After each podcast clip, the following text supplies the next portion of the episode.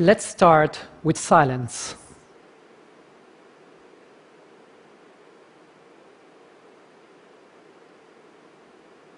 Silence is one of the most precious conditions for humans because it allows us to feel the depth of our presence. This is one of the reasons why the advent of electric cars has generated lots of enthusiasm among people. For the first time, we could associate the concept of cars with the experience of silence. Cars can finally be quiet. Peace in the streets, a silent revolution in the cities.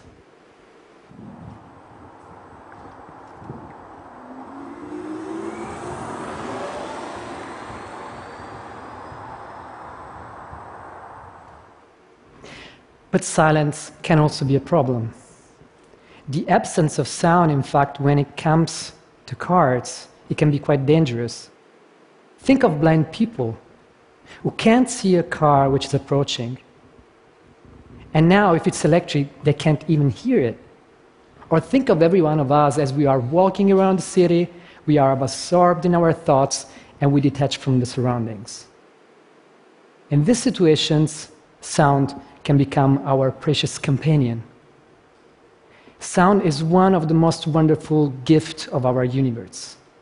Sound is emotion, and sound is sublime. And when it comes to car, sound is also information. In order to protect pedestrians and to give an acoustic feedback to the drivers, governments around the world have introduced several regulations which prescribe the presence of a sound for electric vehicles. In particular, they require minimum sound levels at specific frequency bands up to the speed of 30 kilometers per hour. Besides the speed, the natural noise of the car is considered as sufficient. These regulations have generated different reaction among those who favor sounds and those who fear the presence of too much noise in the city. However, I don't see it as the noise of the car. I rather see it as the voice of the car. And this is one of my biggest challenge and privilege at the same time. I designed the voice of electric cars. We all know how a combustion engine sounds like, and we do actually also know how an electric engine sounds like. Think of the electric tramway. As soon as it moves, it creates this ascending, high frequency pitched sound, which we call whistling sound. However, if we would just amplify this sound, we would still not be able to fulfill the legal requirements. That's also why we need to compose a new sound. So, how do we go after it? In many cities, the traffic is already very chaotic, and we don't need more chaos. But the streets of the 21st century are a great case study, teeming with transients, cross purposes, and disarray. And this landscape offers a great opportunity for developing new solutions on how to reduce this chaos. I have conceived a new approach that tries to reduce the chaos by introducing harmony. Since many people don't know how an electric car could sound like, I have to define, first of all, a new sound world. Something that it doesn't belong to our previous experience, but it creates a reference for the future. Together with a small team, we create lots of sonic textures that are able to transmit emotion. Just like a painter with colors, we are able to connect feelings and frequencies.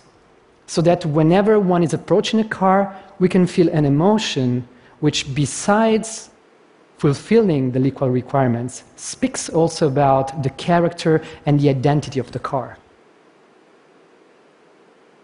I call this paradigm sound genetics. With sound genetics, I define, first of all, an aesthetic space of sound. And at the same time, I search for new, innovative methods for generating soundscapes that we don't know.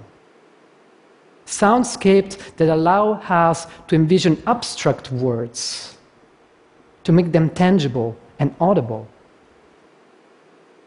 Sound genetics is based on three steps. The first one is the definition of a sonic organism. The second one is the description of sonic variations. And the third one is the composition of sound genes. The description of a sonic organism is based on a cluster of properties that everyone, every sound that I compose should have. I transfer to a small sound entity, such as the sound of a car, the power of the emotion of music, so that sound can move so. And just like dancer on a stage, sound will project trajectories of sound in the air. And it's not just about the sound of a car, it's the memory of my father coming back home and sound has the power to create unexpected sense of wonders, which hypnotizes. And ultimately, sound goes beyond the human condition because it allows us to transcend.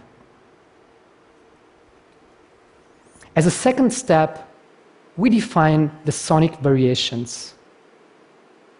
Just like humans, where different bodies generate different voices, also different car shapes have a different acoustic behavior, which depends on the geometry and the materials.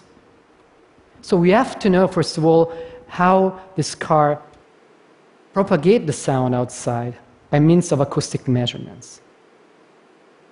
And just like a single voice is able to produce different tones and timbres, at the same time, we produce different sonic variations within a space of eight words that I defined.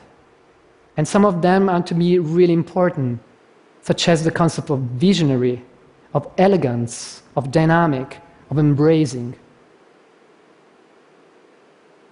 And once we have defined these two aspects, we have what I call the identity prism, which is something like a sonic identity card of a car. And as a third step, we enter the world of the sound design, where the sound genes are composed and a new archetype is conceived. Now, let me show you another example on how I transformed a sound field into a melody. Think that I am a violin player on stage if I would start to play the violin, I would generate a sound field which would propagate in this all. And at some point, the sound field would hit the side walls and would be scattered all over the places. And this is how it looked like. Sometimes ago, I've captured several ways of sound to hit side walls. And last year, I was asked from the Bavaria Radio Symphony Orchestra to compose ringtones that they were going to play. So one of them, I had the idea to start from this sound field. I took a section, I superimposed the section over the distribution of the musicians on stage, and then I follow the blooming of the sound field by means of three parameters time, intensity, and frequency. Then I wrote down all this gradient for each instrument and as you can see, for instance, the piece will start with the string section playing very softly, and then it's going to have a, crescendo as the brasses, the woods, will jump in. And the melody will end with an harp and a piano playing on the highest range. Let's listen how it sounded like.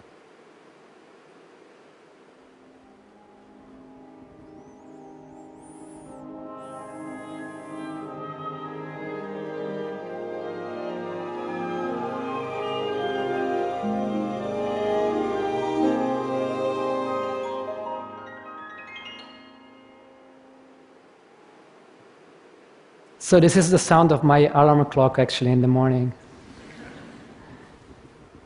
And now let's go back to electric cars. And let's listen to the first example that I had showed you.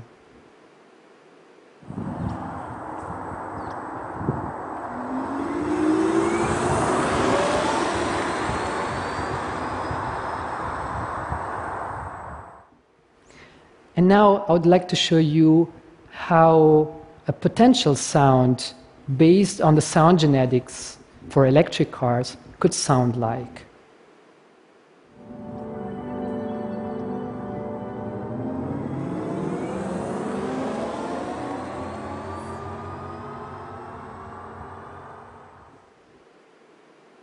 Cars are a metaphor of time, distance, and journey of setting out and returning, of anticipation and adventure, but at the same time of intelligence and complexity, of human intuition and accomplishment. And the sound has to glorify all that. I see cards both as living creatures and as highly complex performative art installation the sound that we envision through sound genetics allow us not only to celebrate this, this complexity, but also to make the world a more elegant and safe space. Thank you.